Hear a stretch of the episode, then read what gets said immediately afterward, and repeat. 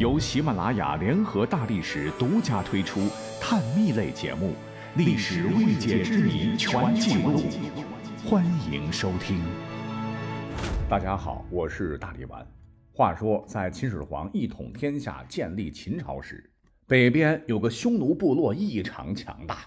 原本还是四分五裂的，结果那一年他们终于有了自个的头，那就是一个叫做头曼单于的匈奴联盟首领。要说这头曼单于，必须要记住史册，他可是日后纵横数个世纪、横跨亚欧两大洲的这匈奴的第一代单于。也就是说，单于这个头衔就是头曼发明的，意为广大之貌。之后该称号一直沿袭到匈奴灭亡。另据《汉书·匈奴传》记载，匈奴人还称之为称离孤图单于。所谓称离，意为天；孤图意为子；单于意为广大，联合起来直译为天之子，意为天宇之下的伟大首领。这个语义跟秦始皇的皇帝也差不多了，就充分反映了氏族部落制度已完全为国家所取代，而氏族部落首领也已经转变为国家至高无上的领袖的事实。据专家考证，历史上匈奴之所以能够兴起，霍霍我国古代好些朝代，连闻名遐迩的罗马帝国都败于他手，正是这位匈奴国家的创立者头曼统治的结果。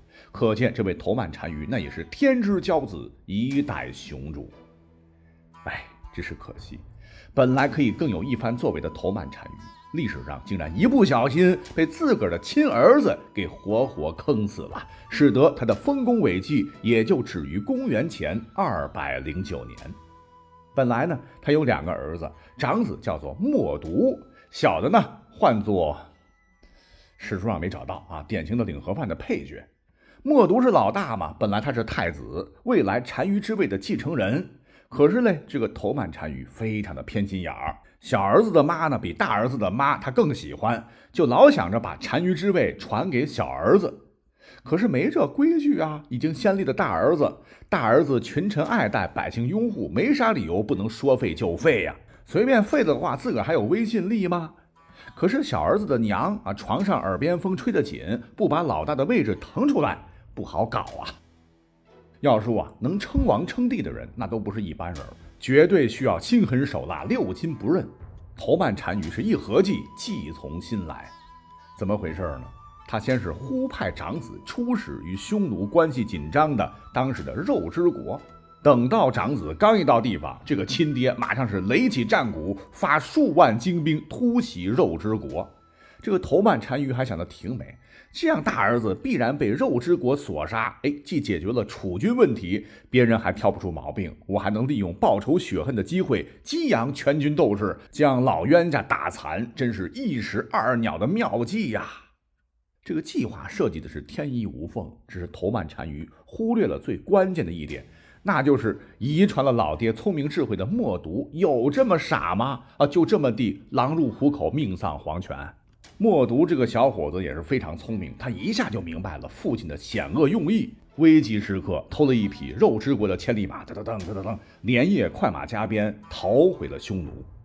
这头曼单于一听说啊，默读回来了，不仅没有表示失望愤怒，反而一下子乐了。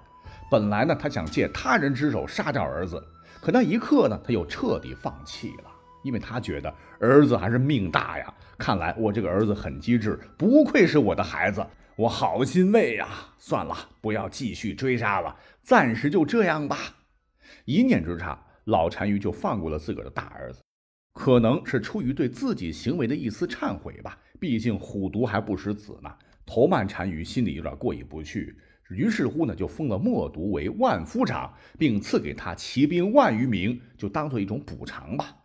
可是聪明的头曼单于这次失算了，当儿子的啊，自个儿差一点被搞死。默读当然是火冒三丈了，于是暗自下了决心：你不是想坑死我吗？那别怪当儿子的无情，我得把你先坑死。于是也是计上心头，开始着手训练这些骑兵。